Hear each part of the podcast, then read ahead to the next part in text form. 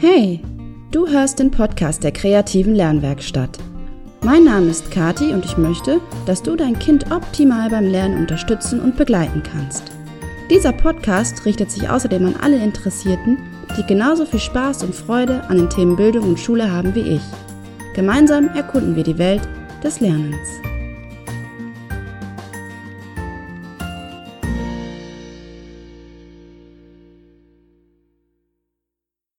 Hallo, du hörst den Podcast der kreativen Lernwerkstatt und dies ist schon Folge 51 und wir haben jetzt schon den 10. Dezember. Wir gehen mit großen Schritten auf Weihnachten zu. Und heute habe ich für dich eine ja, eine kleine Freestyle-Folge, so sage ich es mal, im, im Gepäck, denn ich bin ehrlich, ich bin so ein bisschen spät dran und ähm, hatte keine Zeit mehr, äh, die Folge zu skripten, aber ich habe mir ähm, sehr genau überlegt, was ich sagen möchte. Also ich hoffe, du verzeihst mir das eine oder andere. Äh. genau.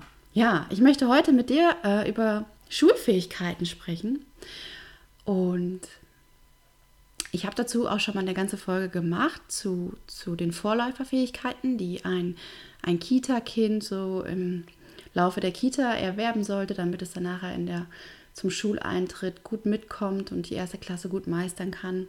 Das ist die äh, Podcast-Folge 19. Also wenn dich das mehr interessiert, was für Fähigkeiten so in Deutsch oder in Mathe ähm, gefordert sind oder was ein Kind mitbringen sollte, dann hör da gerne mal rein. Ähm, ich möchte mit dir heute noch über etwas anderes sprechen, was eben auch zu den Schulfähigkeiten zählt und was aus meiner Erfahrung enorm wichtig ist, aber gar nicht so unbedingt immer gesehen wird. Und das ist natürlich zum einen, haben wir natürlich diese kognitiven Fähigkeiten, dieser kognitive Aspekt, also Konzentration fällt da zum Beispiel darunter.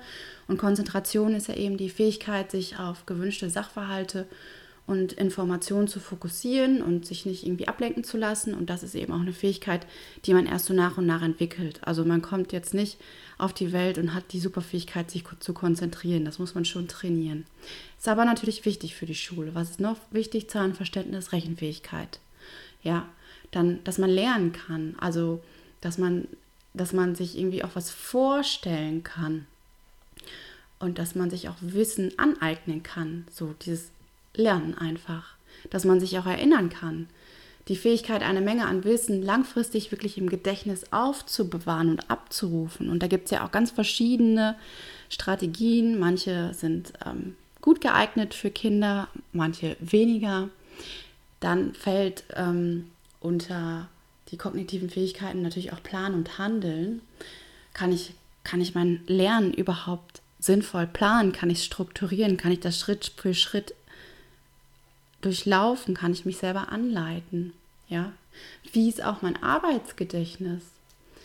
Na, man geht nämlich davon aus, dass so ein durchschnittlicher Mensch sich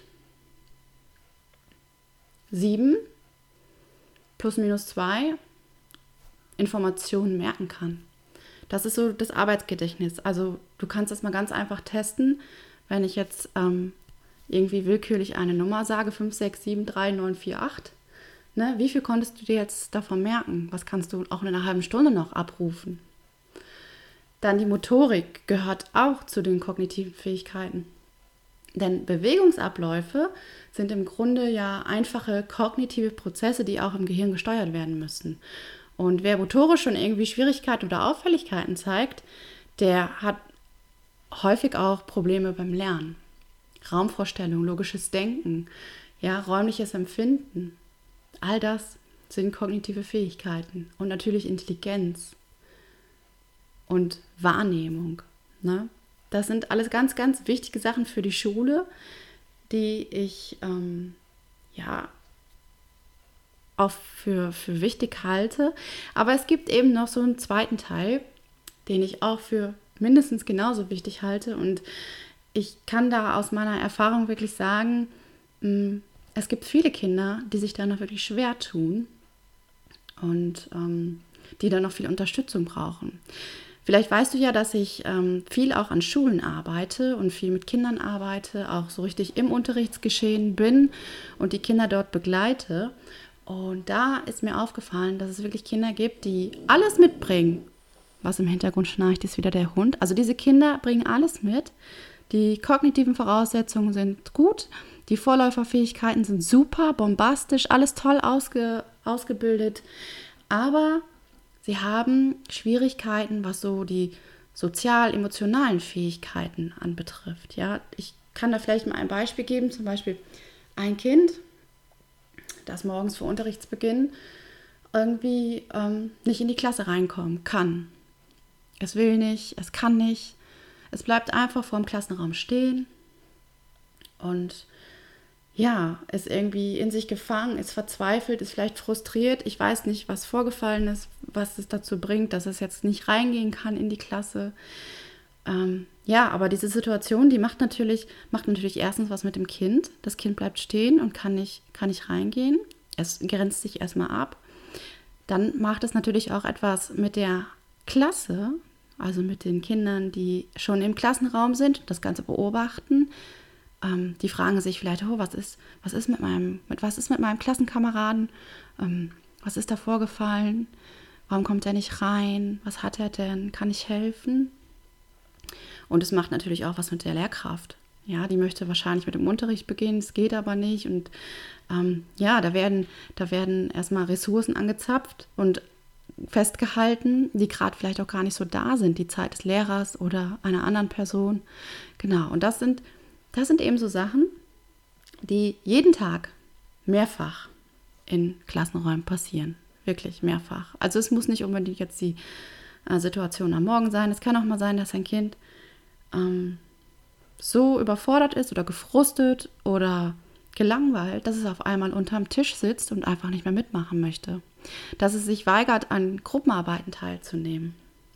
Das sind alles völlig reale Beispiele, die ich dir, die ich dir nenne. Und ähm, hier sieht man vielleicht, wie wichtig es eben ist, dass Kinder auch eine gewisse sozial-emotionale Fähigkeit eben in die Schule mitbringen. Und diese sind wichtig, um in einer Gemeinschaft lernen zu können und auch anderen Personen folgen zu können. Also ein Kind braucht ja die Fähigkeit der Leitung des Lehrers, also erstmal diese anzuerkennen, die Autorität oder die Leitung eines Lehrers, das anzuerkennen und dann auch folgen zu können. Es muss ja dabei bleiben können beim Lehrer, im Geschehen, in den Gedanken. Ja, das heißt, es muss auch Aufgaben vom Lehrer annehmen und annehmen können und dann auch diese ausführen können. Und eben so seine Aufmerksamkeit lenken. Und das sind wirklich Dinge, die genauso wichtig sind wie kognitive Fähigkeiten, finde ich. Und ich, wie gesagt, ich erlebe es eigentlich tagtäglich in meiner Arbeit mit den Kindern in den Klassen, dass es so, so wichtig ist das Kind muss ja auch seine, seine innere Struktur nutzen können, die es hat, ja. Also wenn es eine Aufgabe erledigt hat, muss es erstmal den Fokus entweder auf die nächste Aufgabe richten oder wieder zurück zum Lehrer. Da war wieder der Hund. Und dazu muss eben eine gute Verbindung auch da sein zwischen, zwischen Schüler und Lehrer. Und die, der, der Schüler muss erstmal, ja, den Lehrer als Leitung auch anerkennen ein Kind muss sich auch, muss sich auch dem Niveau einer Gruppe irgendwie anpassen können und mehrere Aufgaben gleichzeitig aufnehmen können. Und das ist eben auch so ein ganz wichtiger Punkt, ähm, die, die Arbeit in einer Gruppe, denn ein Kind braucht ja auch die Fähigkeit, mit seinen Mitschülern in Gruppen und, und Projekten zu arbeiten oder erstmal in so einem Klassengeschehen. Denn wir haben ja also ich weiß, meine Tochter hat super viel Glück gehabt jetzt mit ihrer ähm, ersten Klasse. Es sind nur 16 Kinder. Das ist nicht die Regel. Das ist wirklich eine sehr, sehr glückliche Situation, die ich wirklich sehr zu schätzen weiß.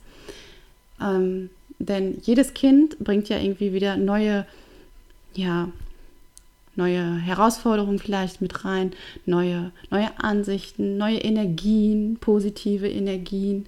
Das hat alles Einfluss auf die anderen Schüler und da muss ein Kind erstmal mit umgehen können. Je mehr Kinder in einer Klasse sind, je mehr, ähm, je mehr unterschiedliche Charaktere da sind, desto unruhiger wird es manchmal auch in einer Klasse. Und das muss ein Kind auch erst lernen, sich damit zurechtzufinden. Und dazu muss es eben auch lernen, seine eigenen ähm, Gefühle auszudrücken und Rücksicht zu nehmen oder sich auch abzuwechseln. Also wie viele Kinder gibt es, die einfach sich nicht gut abwechseln können, die nicht nacheinander ähm, ja, Aufgaben bearbeiten oder, oder Spiele spielen können. Die können einfach keine, keine Reihe machen. Und ähm, wie viele Kinder haben auch überhaupt gar kein Gespür dafür, was in dem Mitschüler gerade vorgeht? Oder ob der Mitschüler gerade folgen kann. Also ob der Mitschüler den Erklärungen oder den Ausführungen in einer Gruppe dann gerade, ähm, ob die das verstehen, ob die noch dabei sind. Ja, es ist ja immer ein Geben und ein Nehmen. Das ist ganz wichtig. Und ein Kind braucht eben auch ähm, die Fähigkeit, sich selbst zu strukturieren. Und sich selbst zu strukturieren heißt auch, dass man, wenn man merkt, ich komme nicht mehr vorwärts, dass man dann um Hilfe bittet.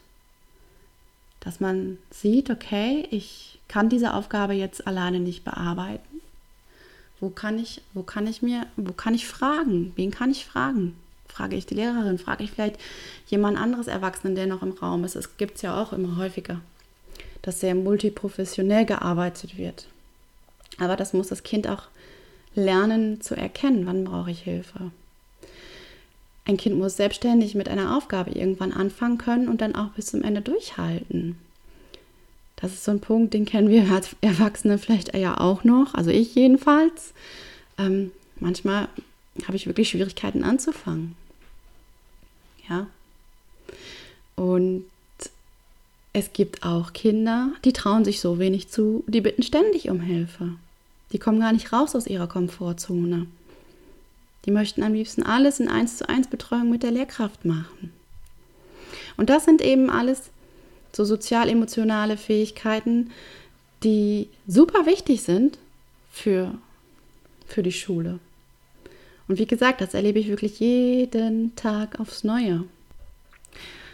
Ja, die Schule ist manchmal wirklich ein, ein schwieriges Pflaster. Gerade je jünger die Kinder sind, desto schwieriger ist vielleicht auch erstmal der, der Umstieg vom, vom geschützten Kita-Rahmen in, in das Umfeld Schule. Und ich kann mich noch sehr, sehr gut an meine eigene Schulzeit erinnern. Und ich hatte eine, also ich habe mich sehr gefreut auf die Schule und die erste Klasse war auch super, aber irgendwann kam so eine Phase, da hatte ich wirklich über mehrere Monate mit starkem Heimweh zu kämpfen. Also ich wollte einfach nach Hause.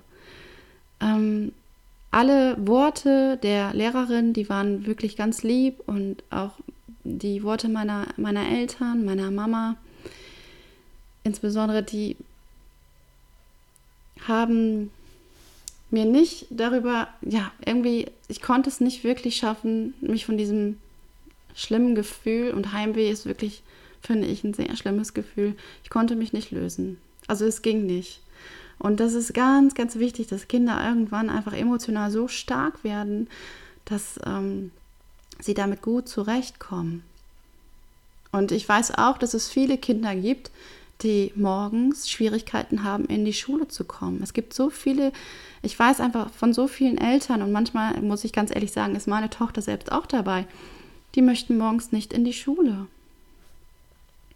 Und das ist so wichtig, dass wir unsere Kinder emotional stark machen für die Schule und sie mit ähm, allen Fähigkeiten, die es eben für die Schule braucht, ausstatten. Ja, das wollte ich dir heute mit auf den Weg geben. Und du darfst dich freuen. Ich plane, ähm, oder vielleicht freust du dich darüber, ich plane für, für, das, für die ähm, ersten Monate im im neuen Jahr eben dieses Thema ähm, Schulfähigkeiten weiter aufzugreifen und das emotional stark machen. Vielleicht hast du daran Interesse. Dann ähm, würde ich mich schon mal freuen über eine Rückmeldung von dir. Dann können wir uns vielleicht schon mal austauschen, was so für dich besonders interessant ist.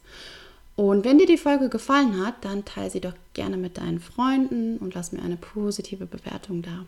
Und wenn du vielleicht auch ein bisschen mehr über meine Arbeit oder mein Angebot so insgesamt erfahren möchtest, dann melde dich gerne bei mir.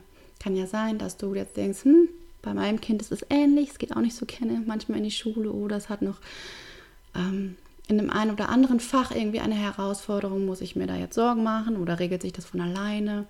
Was kann ich vielleicht auch zu Hause tun, damit sich unsere Situation verbessert? Melde dich einfach gerne bei mir und ähm, wir schauen uns das einmal gemeinsam an und dann gebe ich dir auch eine realistische und ehrliche Einschätzung und ein paar Tipps mit auf den Weg. Also, ich freue mich auf dich.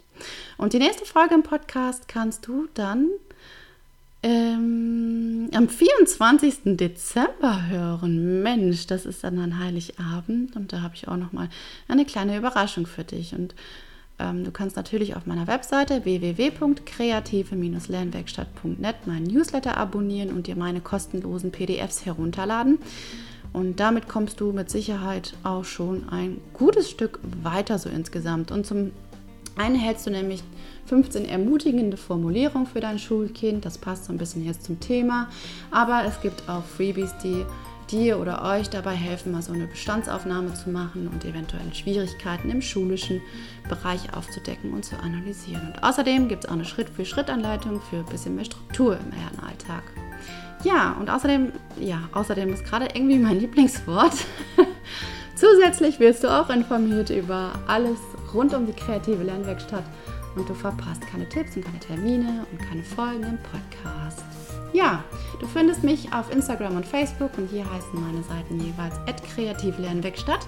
Alles zusammengeschrieben.